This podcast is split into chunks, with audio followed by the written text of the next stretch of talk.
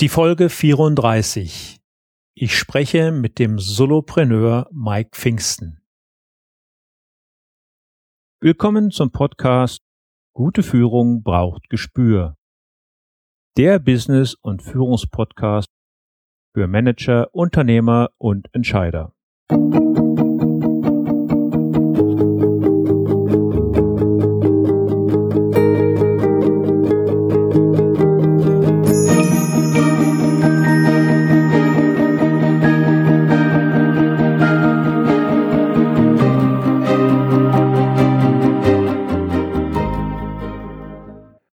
Hallo und herzlich willkommen.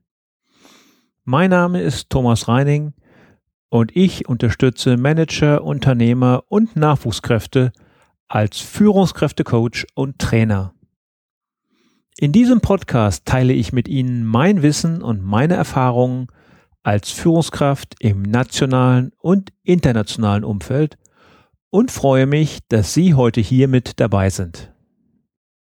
Heute habe ich Mike Pfingsten eingeladen, einem in meinen Augen absoluten Multitalent. Er ist von Haus aus Ingenieur und befindet sich, wie er selbst sagt, auf einer Reise. Er hat in den verschiedensten Führungspositionen gearbeitet und gehört zu den Menschen, die Führung sowohl im Angestelltenverhältnis als auch in der Selbstständigkeit kennengelernt und ausgeübt haben. Schon als junger Ingenieur im Angestelltenverhältnis wusste er, dass seine Zukunft im Unternehmertum liegt und er hat sehr zielgerichtet darauf hingearbeitet. Heute arbeitet er als Solopreneur, eine Bezeichnung, die er uns im Interview erklären wird. Er führt VAs, sogenannte virtuelle Assistenten, und arbeitet als Autor, Speaker und Mentor. Daneben ist er Herausgeber verschiedener Podcasts wie zum Beispiel dem Zukunftsarchitekten oder dem Lifestyle Entrepreneur, den ich Ihnen sehr empfehlen kann. Bemerkenswert ist, dass er sein Leben nicht um seine Arbeit herum organisiert hat, sondern seine Arbeit um sein Leben. Kennengelernt habe ich Mike Pfingsten im letzten Jahr in Köln auf dem von ihm organisierten Podcaster Barcamp und ich freue mich über seinen Besuch in meiner Sendung. Mit ihm habe ich über Führung in den verschiedenen Verantwortungsbereichen gesprochen und natürlich auch die Selbstführung angesprochen. Gehen wir nun rein in ein spannendes Gespräch, in dem Mike Pfingsten mit uns seine Erfahrung teilt. Ja, Mike, schönen guten Morgen. Ja, Thomas, schönen guten Morgen. Herzlich willkommen in meiner Sendung. Dankeschön. Schön, dass ihr dabei sein darf. Magst du dich vielleicht unseren Hörern in einigen Sätzen kurz vorstellen, Mike? Ja, äh, mein Name Mike Pfingsten, von Hause aus Systemingenieur. Das ist das, was ich mal studiert habe. Habe dann ähm, in der Automobilentwicklung 2000 angefangen, bin dort vom Softwareingenieur in der Entwicklung, also die Software, die da im Auto mit rumfährt, über Softwareprojektleiter zum Systemingenieur, zum Troubleshooter, ähm, so gewandert, war dann verantwortlich für die Projekte, die geknallt haben. Das hat mich so fasziniert, dass ich 2005 entschieden habe, dass ich das mehr machen möchte, auf eine andere Art und Weise, habe mich dann damals äh, selbstständig gemacht als freiberuflicher Ingenieur, also habe nach fünf Jahren quasi gekündigt und gesagt, so weiter geht's auf wie so ein Geselle auf der Walz, ich will die Welt sehen, ich will Projekte sehen und habe dann im Grunde bis in den Herbst 2012 rein primär Projekte gerettet, hauptsächlich Entwicklungsprojekte in der Automobilindustrie. Also ich war quasi externer Feuerwehrmann, ähm, anfangs noch überschaubare Größen. Hinter das letzte Projekt, was ich hatte, war, ja, man weiß nie so ganz genau, wenn man internationale Projekte macht, wie viele Leute sind so irgendwas so zwischen 50 und 150 Leute in meinem Team werden es gewesen sein. Und äh, ja, habe halt internationale Projekte äh, wieder auf, aufs Gleis gestellt und äh, genau, das habe ich gemacht und bin dann allerdings zu der Erkenntnis gekommen, dass das irgendwie für mich so Business as usual ist.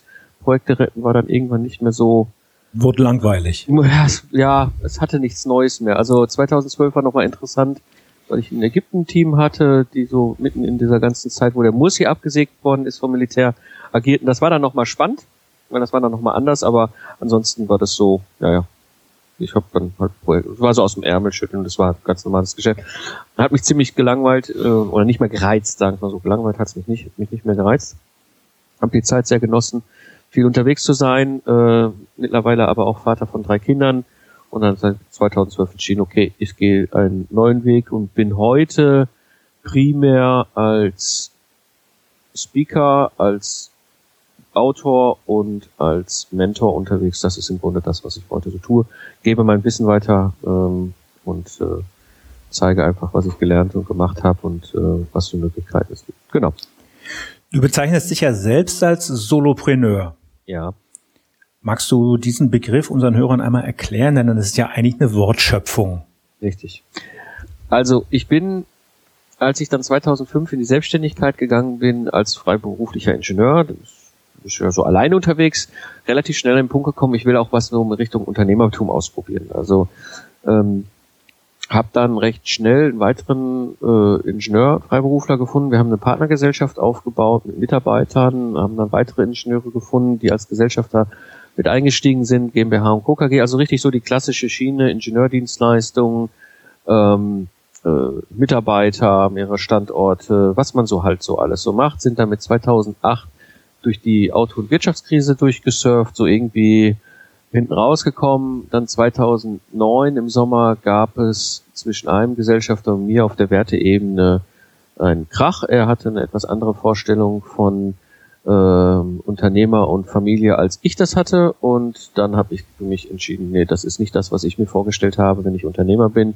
Ich will auch Zeit für meine Familie haben und habe meinen Anteil zum Verkauf gestellt, bin dann quasi zum Ende 2009 ausgestiegen, wieder als freiberuflicher Ingenieur gestartet 2010, habe dann im Grunde das gleiche nochmal umgesetzt und wieder Unternehmen aufgebaut, wieder Mitarbeiter eingestellt und bin aber irgendwann zu der, also zum einen kommen wir vielleicht auch gleich nochmal drauf, habe ich dann angefangen, Anfang 2012 zu podcasten, mein Wissen in einem Podcast, einen Systemingenieur-Podcast zu packen, Zukunftsarchitekten, der mein ganzes Geschäft umgekrempelt hat in Richtung Internet und digital und gleichzeitig habe ich aber gemerkt, so, hm, ich selber führe gerne Menschen, mir macht das wahnsinnig viel Spaß, aber ich will irgendwo auch von meiner Rolle und meiner Art und von meinem zu arbeiten und zu leben und, und, und Kiddies und Familie und, und das, was mich interessiert, in eine Richtung, die in dem klassischen Entrepreneur, Unternehmertum, Setting,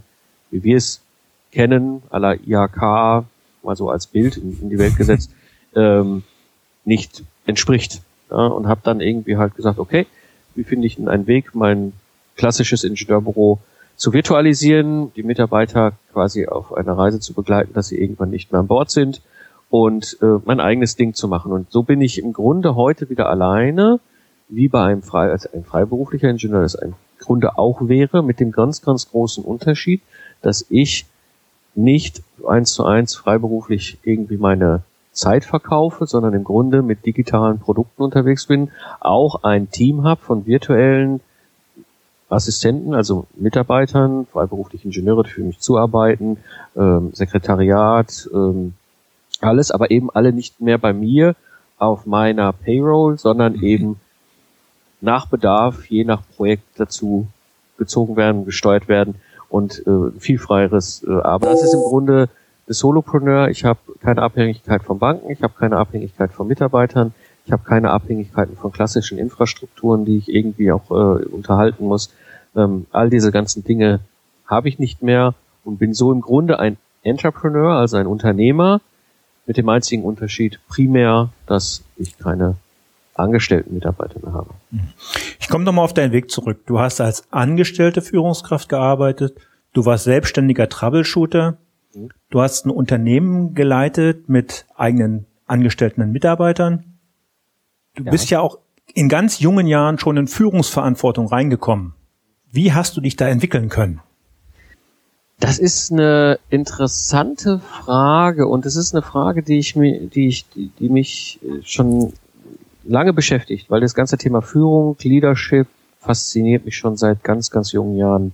Und ähm, es gibt jetzt so in der, in, im Rückblick, ich bin heute Stand 2016 42, wenn ich zurückschaue, ich war als Jugendlicher sehr aktiv im Leistungssport und wir haben damals, ähm, war ich in der Basketballmannschaft, wir waren alles so Döpkes, so 10, 11, 12 Jahre alt und ähm, haben damals Basketball gespielt. Und es war von Anfang an total klar, dass ich Aufbauspieler bin.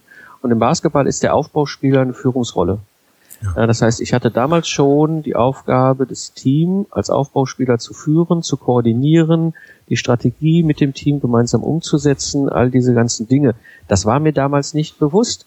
Das war damals etwas, was einfach geschehen ist. Da kam halt mein Trainer, der hat sich das Ganze so angeguckt, wie wir da so als ja, vorpubertäre Jungs da so rumeiern mit dem Ball auf dem Feld und hat entschieden, der Pfingsten, der ist jetzt der Aufbauspieler und ich habe gedacht, ja gut, wenn der Trainer das sagt, dann mache ich jetzt Aufbauspieler.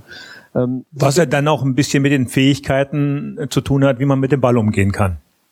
Ja, auch, ja, natürlich. Also Ball, das eine ist natürlich Umgang mit dem Ball, aber das andere ist natürlich, ich habe als Aufbauspieler gerade im Angriff auch die Aufgabe. Die Autorität, äh, ja. Die Autorität. Ich, ich, ich sage an, was wir jetzt als Spielzug umsetzen und ich gucke, dass auch die Spieler so unterwegs sind, dass ich dementsprechend auch mit dem Team erfolgreichen Abschluss mache. Ähm, und das ist so ein Moment, wo ich mir das klar geworden ist. Ein zweiter Moment war äh, ein paar Jahre später.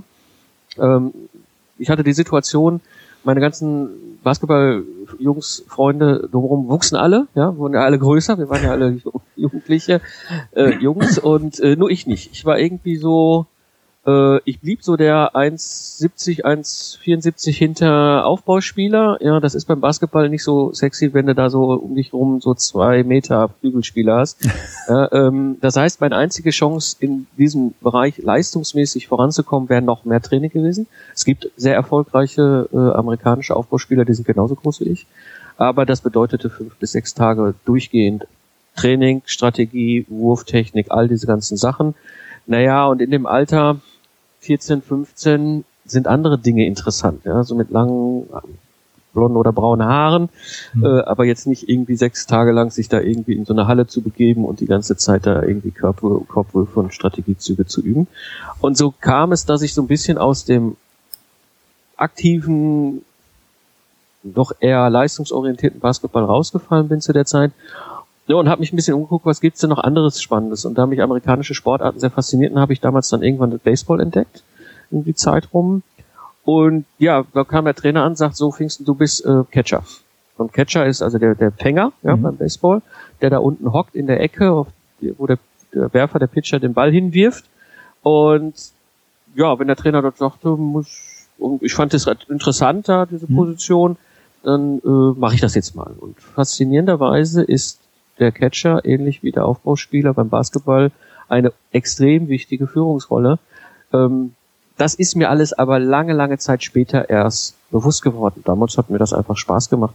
Ich habe mir Spaß gemacht, meine Teams zu führen und äh, zu gucken, dass wir gewinnen und dass wir vorankommen. Und ähm, ja, das war so ein bisschen mein Einstieg damals in das Thema Führung. Ich halte das für interessant, gerade wenn man mit Jugendlichen arbeitet und Sport äh, nutzt.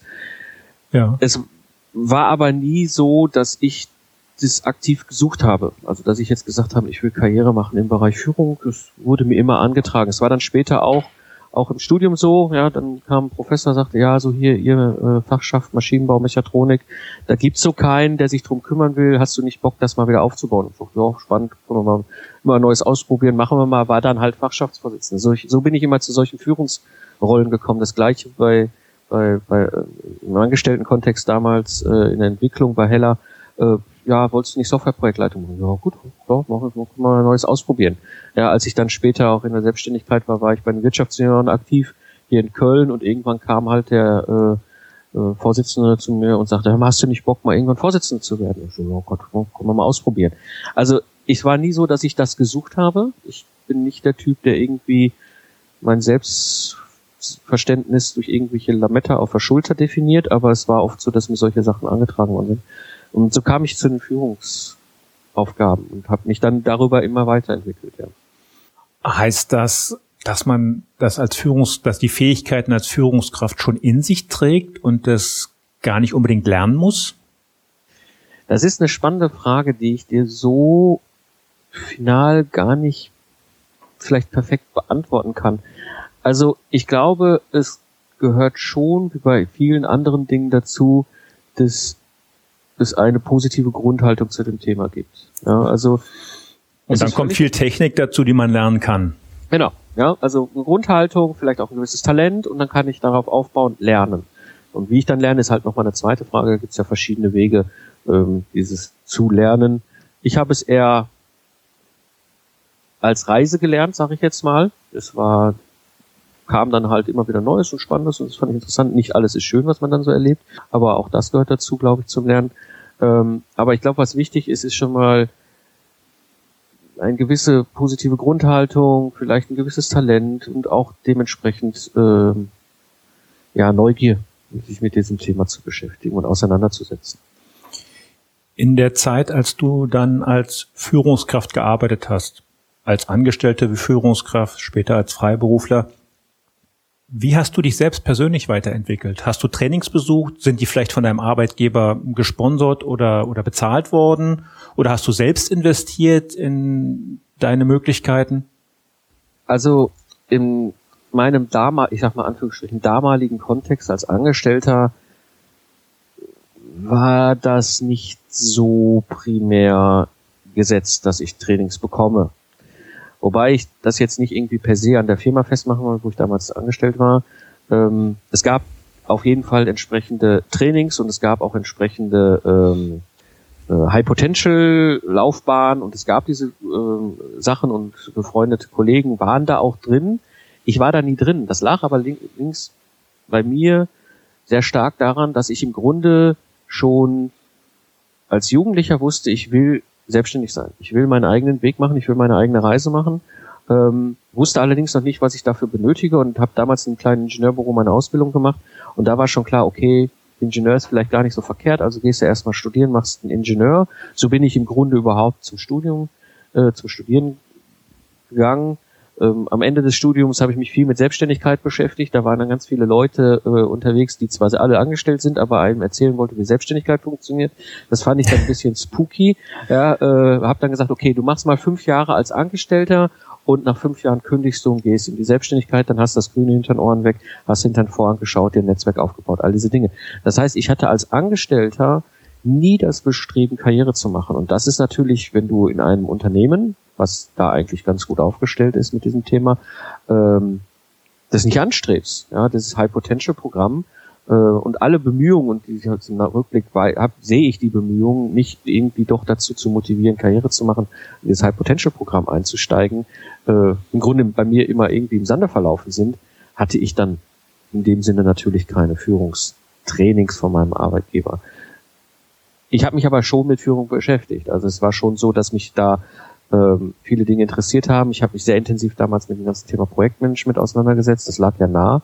Ähm, und habe mich im Grunde sehr viel autodidaktisch äh, weitergebildet, sprich also Dinge mir angeeignet und dann ausprobiert. Das ist so ein Grundstil, den ich habe, dass ich dann Wissen aufnehme und dieses Wissen anwende und gucke, was funktioniert und was funktioniert nicht. Und ähm, so habe ich mich im Grunde bis heute weitergebildet bei dem Thema. Was sind denn die grundlegenden Unterschiede als angestellte Führungskraft oder als selbstständige, freiberufliche Führungskraft?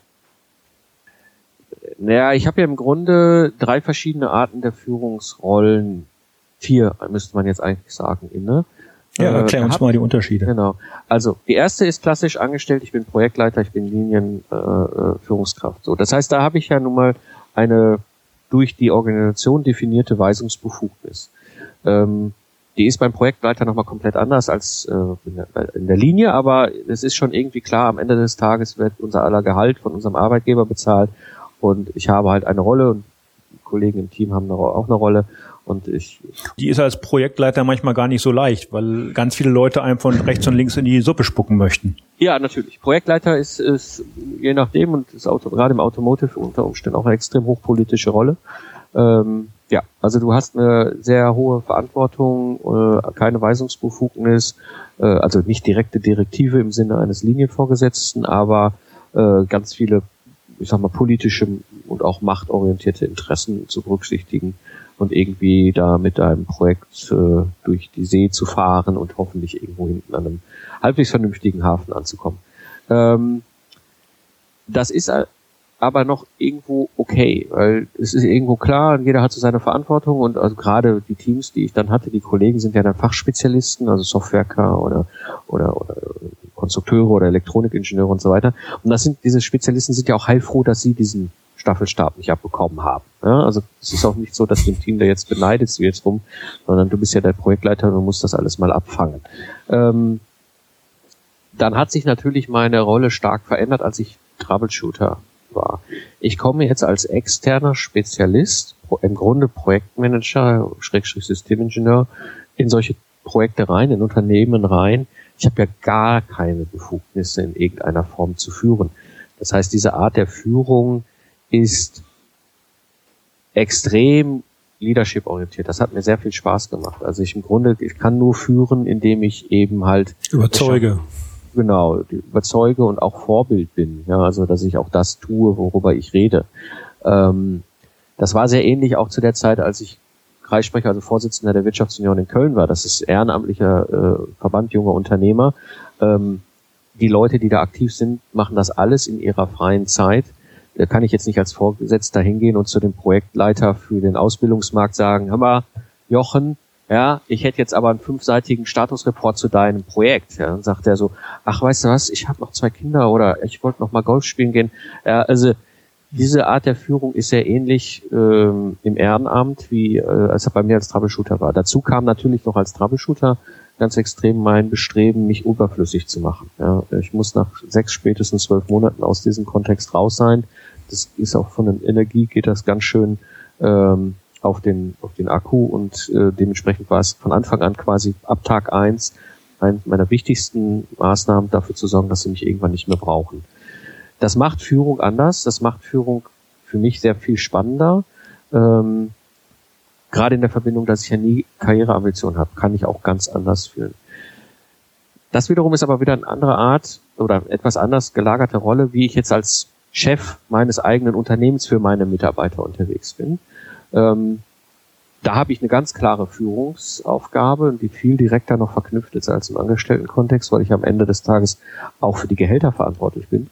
Exakt. Dann ist Führung nochmal unter Umständen ganz anders. Also da mischt sich sehr stark das Führen im Verantwortung mit genau mit Leadership, ja, wo ich halt auch viel stärker visionär auch erklären muss, okay, wo wollen wir hin, warum machen wir das eigentlich oder so, äh, oder in, in nicht so lustigen Momenten auch mal sagen, okay, wir müssen alle jetzt mal hier ein bisschen zurückstecken und gucken, dass wir irgendwie durch die nächsten zwei Monate kommen. Unsere Kunden äh, zahlen aus diversen Grund Begründungen und die uns zustehenden Rechnungen nicht. Ja, äh, das war so diese 2008, 2009, wo man plötzlich anfing, hinter hinter Rechnungen herzulaufen. Ja, ähm, und solche Sachen, da ist Führung nochmal anders. Und heute als Solopreneur ist es im Grunde so, ich habe mein virtuelles Team, ähm, das ich führe, natürlich führe, ähm, aber das ist sehr ähnlich der Rolle als ehrenamtlicher Vorsitzender oder als Troubleshooter, ähm, wo ich im Grunde, wo, wo ich im Grunde versuche, mich auch immer als Führungskraft überflüssig zu machen und den Leuten die Freiheit zu geben, dass sie umsetzen und das Ergebnis, was wir benötigen, im Kontext halt erreichen. Ja. ja, wie du gerade schon sagtest, als Solopreneur, du führst dein virtuelles Team. Führung selbst rückt da vielleicht ein bisschen in den Hintergrund. Ganz wichtig wird dann natürlich die Selbstführung. Ja. Mit äh, Burkhard Benzmann habe ich in der Folge 29 über Selbstführung gesprochen und er nannte uns die drei Bereiche Selbsterkenntnis, Selbstverantwortung und Selbststeuerung. Ja. Wie gehst du mit Selbstführung um? Was tust du da für dich oder wie organisierst du dich? Also diese, diese drei Punkte, die der Burkhardt beschreibt, sind ja auf verschiedenen Ebenen aktiv. Und ähm, zum einen, was für mich wahnsinnig wichtig ist, halt so ein, ein, ein, eine Vorstellung davon zu haben, wo welche Reiseroute ich gerade gehen will. Ich nenne das bewusst so, weil ich tue mich schwer mit diesem Vision, Vision, Geschichten. Ich habe da gibt's ja diverse Unternehmerbücher zu dem Thema. Ich komme da irgendwie nicht so drauf zu Rande, sage ich jetzt mal. Ne? Das heißt, ich muss aber schon eine gewisse Vorstellung haben für mich selber. Okay, ich will äh, mal jetzt in diese Richtung wandern. Ja, das ist mhm. interessant. Das könnte viel Neues äh, an Wissen, an Erkenntnis und, an, und, und, und natürlich auch. Ja, wir sind ja immer auch äh, unterwegs als Menschen, die Geld verdienen wollen, auch Geld bringen. Und dann gehe ich auf so eine Reise. Und das ist, das ist schon wichtig, ob man das jetzt Vision nennt oder Helmut Schmidt hat es ja anders genannt äh, äh, oder wie auch immer. Das ist ein ganz wichtiger Punkt. Aber das ist quasi so eine Metaebene. Und das runterzubrechen auf den Alltag ist ganz wichtig, wenn es um Selbstführung geht. Ja, weil ich kann, das war für mich aber auch schon als Troubleshooter und auch als ehrenamtlicher Vorsitzender so, ich kann nicht den Leuten sagen, was zu tun ist, wenn ich selber nicht weiß, wo, was, was ich tun muss. Ja. So, und dementsprechend ist es wichtig halt zu gucken, welche Sachen sind notwendig, jetzt in absehbarer Zeit getan zu werden, damit das Ganze funktioniert, das ganze Bild und auch die Reise in die richtige Richtung weitergeht. Ähm, da nutze ich jetzt dann in der operativen Umsetzung zum Beispiel Personal Kanban, andere haben andere Tools, das ist so ein bisschen auch äh, Typfrage, ja, ähm, da gibt's jetzt kein besser oder schlechter oder ja oder nein, aber jeder sollte das machen, was genau. zu ihm passt. Genau. Da, auch das war für mich eine Reise, auch das war ein Lernen. Äh, ich habe so mit Filofax angefangen, als es die noch, als wir noch auf Papier unterwegs waren, äh, habe ich da so auch so durchgequält. Dann gab es ja so diese Lothar Seiwert-Geschichten, das habe ich irgendwie nie so richtig umgesetzt bekommen, aber irgendwie versucht und ich habe so rumexperimentiert, bis ich irgendwo so mein Ding gefunden habe. Bei mir ist es halt Personal Kanban äh, geworden, was ich halt äh, sehr gut auch digital nutzen kann. Ähm, die das ist so dieses, wie komme ich von dem Weg zum Operativen? Was mir noch sehr hilft, ist halt Tagebuch. Schreiben, um zu reflektieren.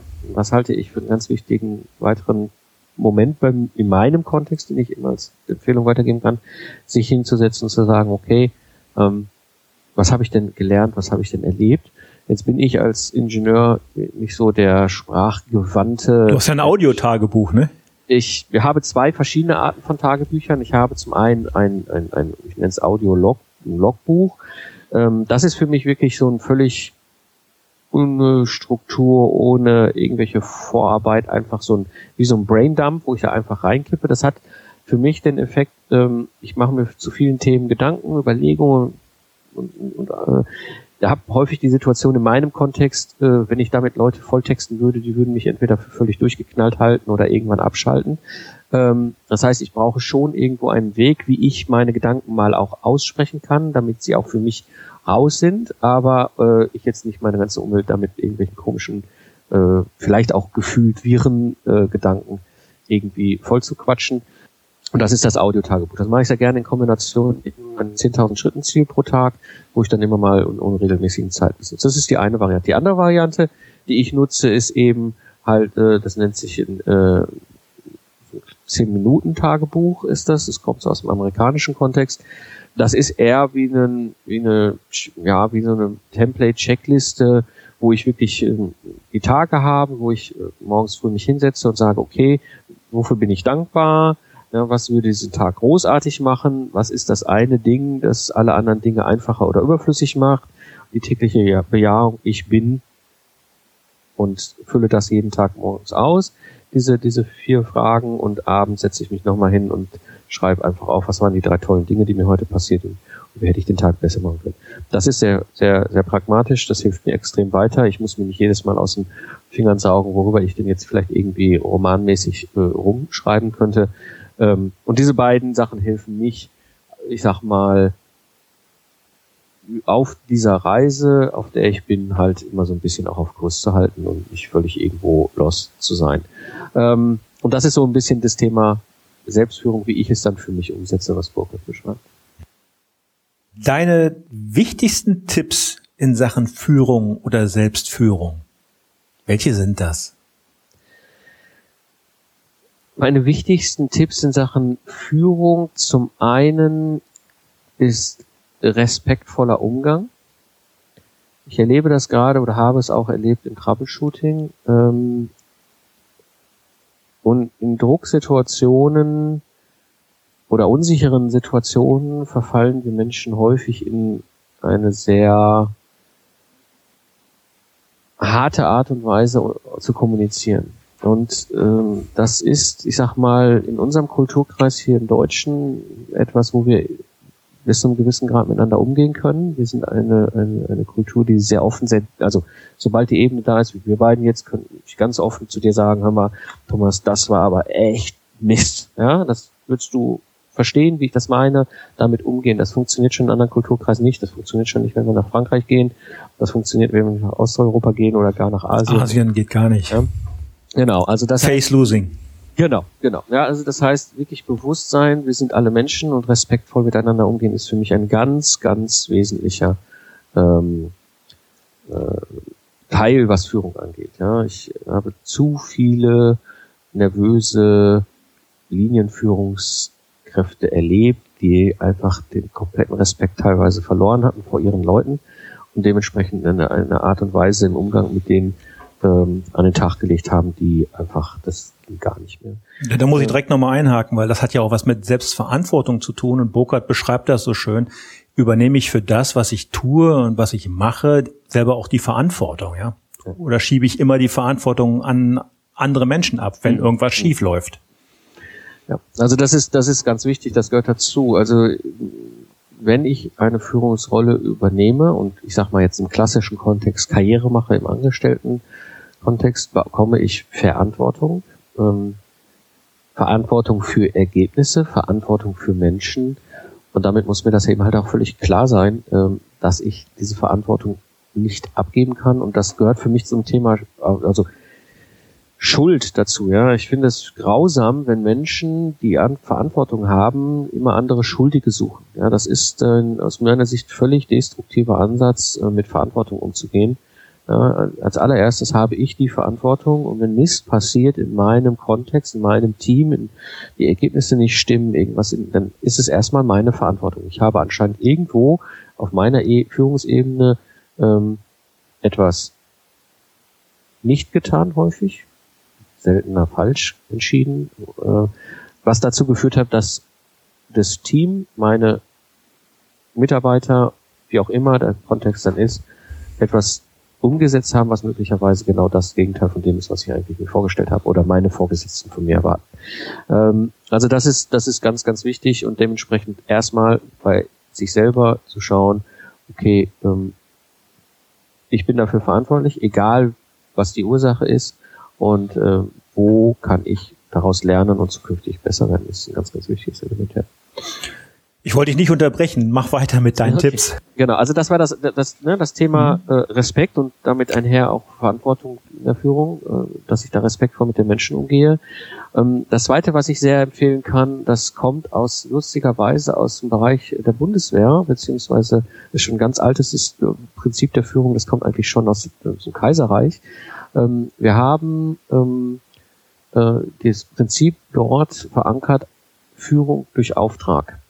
Das bedeutet, es gibt quasi die, es gibt eine Aufgabe, ja, da gibt es irgendwo eine militärische Einheit, die soll eine Aufgabe übernehmen und sie bekommt quasi aus den oberen Offiziersebenen diese Aufgabe, alle zu, dazu gehörigen äh, Informationen und so weiter und so weiter und wird dann aber losgeschickt, diese Aufgabe eigenverantwortlich umzusetzen. Bis hin, das fand ich super spannend in, in den Diskussionen, die ich mit Offizieren hatte, ich selbst war nicht bei der Bundeswehr, ähm, eben, dass diese Teams auch, sofern begründet, selber entscheiden können, dass sie abbrechen. Ja? Den Einsatz abbrechen und zurückgehen und nicht dafür bestraft werden, dass sie den Befehl nicht gehorcht haben. Ähm, das ist im Prinzip Auftrag der Führung. Das habe ich sehr früh kennengelernt, noch in der Zeit, wo ich so vom Softwareprojektleiter zum Troubleshooter wechselte, wechselte, hatte ich eben einen ehemaligen Offizier als Gesamtprojektleiter, der mir da sehr, sehr viel an Hintergrundwissen und Tipps und so weitergeben. Das ist ein Führungsprinzip, was ich bis heute durchziehe mit all meinen Leuten, die ich irgendwo in meinem Kontext führe, eben durch Führung, durch Auftrag. Und das ist meine Verantwortung, ist den Auftrag sauber zu definieren, ihnen allen Informationen zu geben und dabei zu helfen, diesen Auftrag umzusetzen und aber auch ihnen bewusst sagen, okay, du hast auch unter Umständen die Freiheit, also du hast immer die Freiheit, abzubrechen.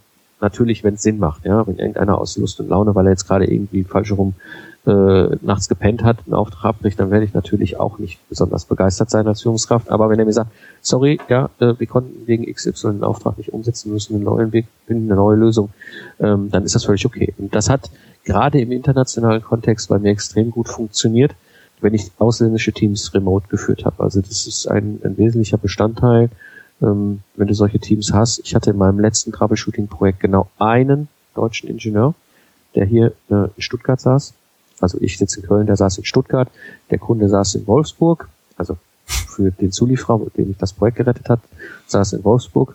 Ja, und der Rest war weltweit verteilt. Ja, ich hatte Leute in Kairo, ich hatte Leute in Osteuropa, ich hatte Leute in Indien, ich hatte Leute in China, in Irland, in den USA, in Frankreich.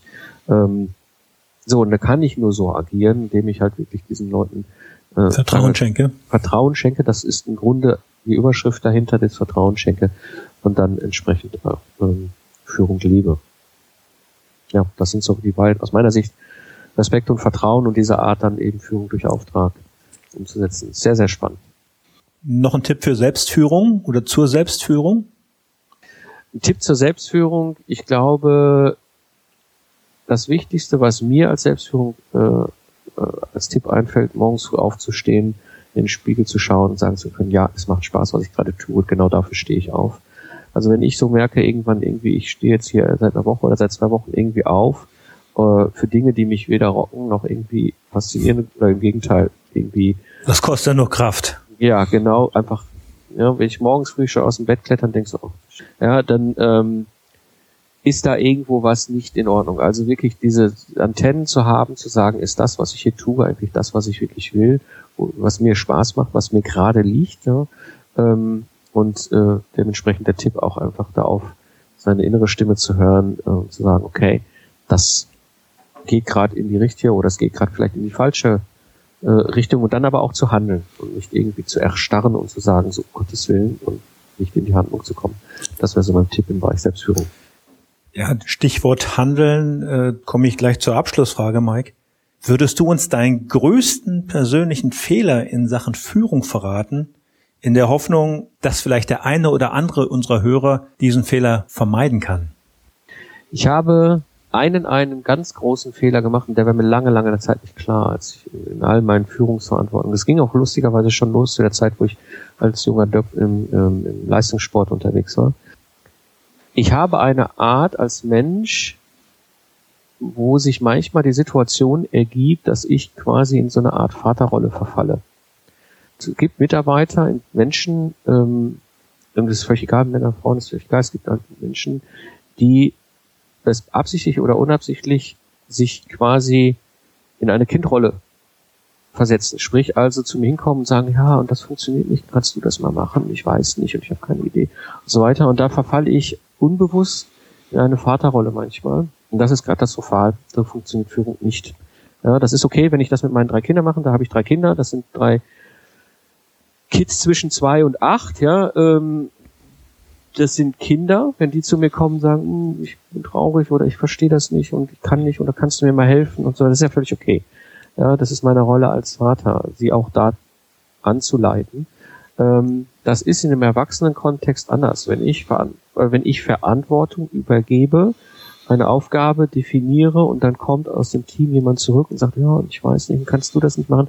Ähm, ich glaube, Bernd Gerob hat das so schön mit diesem, gib den Menschen, also gib ihm den Affen zurück, ja, also diese ja, Monkey Business. Monkey Business, ja, genau. Und das ist, da, da bin ich anfällig für. Das ist einer meiner größten Fehler, wo ich heute extrem sensibel darauf reagiere, äh, wenn ich sowas erlebe. Das gehört, und das ist auch, ich habe das Gleiche auch erlebt im Kontext uns als vier Gesellschafter, die wir damals in der GmbH und KKG waren wo einer nämlich genau dieses gleiche Prinzip äh, gelebt hat und ich da lange Zeit äh, ja auch mich im Grunde auch ausgelaucht fühlte durch diese Art, ähm, wo ich sehr, sehr darauf aufpasse und das ist mit vielleicht auch ein Grund, warum ich heute Solopreneur bin. Ähm, da kann mir das nicht passieren. Wenn irgendeiner meiner VAs Freiberufler auf mich zukommt und sagt, ja, und du könntest nicht das mal selber machen, sage ich, sorry, aber warum habe ich dich denn jetzt beauftragt? Ja, also das ist vielleicht auch. Man kann nicht um jeden immer eine Glocke packen. Genau, genau. Ja, das ist, da muss ich, also da, das ist wichtig, das habe ich gelernt in den 25 Jahren, ähm, dass ich da eben diese Tendenz habe, ja, ähm, und dementsprechend auch aufpasse, dass das nicht passiert. Das ist so mein größter Fehler, ähm, den ich gemacht habe und den ich mittlerweile sorgsam umschiffe. Also auch das ist, das ist ein, wichtiges Element und ähm, das kann dir auch keiner beibringen. Ich glaube, das sind Dinge, da musst du einfach Erfahrung machen. Erfahrung machen, eine Antenne für entwickeln, auch einen Reflex zu entwickeln. Die Bereitschaft, es zu ändern. Genau. zu merken, okay, ups, da geht, glaube ich, jetzt gerade was in die falsche Richtung und ganz früh auf die Bremse zu treten und zu sagen, sorry, da nehmen wir jetzt gerade einen Abzweig, den will ich nicht. Mike, das war ein tolles Schlusswort. Vielen Danke Dank. Dir. Danke. Hat mir viel Spaß gemacht, hier heute Morgen mit dir zu skypen und dieses Interview aufzuzeichnen. Gerne. Und ich wünsche dir einen schönen Tag. Danke, ebenfalls. Danke. Das war mein Gespräch mit Mike Pfingsten. Die Links zur Sendung finden Sie wie immer in den Shownotes unter www.gute-führung-braucht-gespür.de Folge 34. Führung und Gespür wie immer mit UE. Ich bedanke mich fürs Zuhören. Es hat mir wieder viel Spaß gemacht und ich würde mich freuen, wenn Sie in der nächsten Woche wieder mit dabei sind. Ihr Thomas Reining. Und wenn Ihnen diese Sendung gefallen hat, würde ich mich sehr über eine Sternebewertung in iTunes freuen. Damit helfen Sie mir einerseits, diese Sendung weiter zu verbessern und andererseits den Podcast noch sichtbarer für weitere Interessierte zu machen. Zum Abschluss das Zitat der Woche. Heute von Victor Hugo. Nichts ist so kraftvoll wie eine Idee, deren Zeit gekommen ist. Haben Sie noch Fragen? Dann schicken Sie mir gerne eine Mail an mail at thomas-reining.de. Thomas bitte mit H und Reining bitte ohne H schreiben. Das war die heutige Ausgabe von Gute Führung braucht Gespür. Vielen Dank fürs Zuhören. Ich bin Thomas Reining und ich freue mich auf die nächsten Folgen mit Ihnen im Business- und Führungspodcast für Manager, Unternehmer und Entscheider.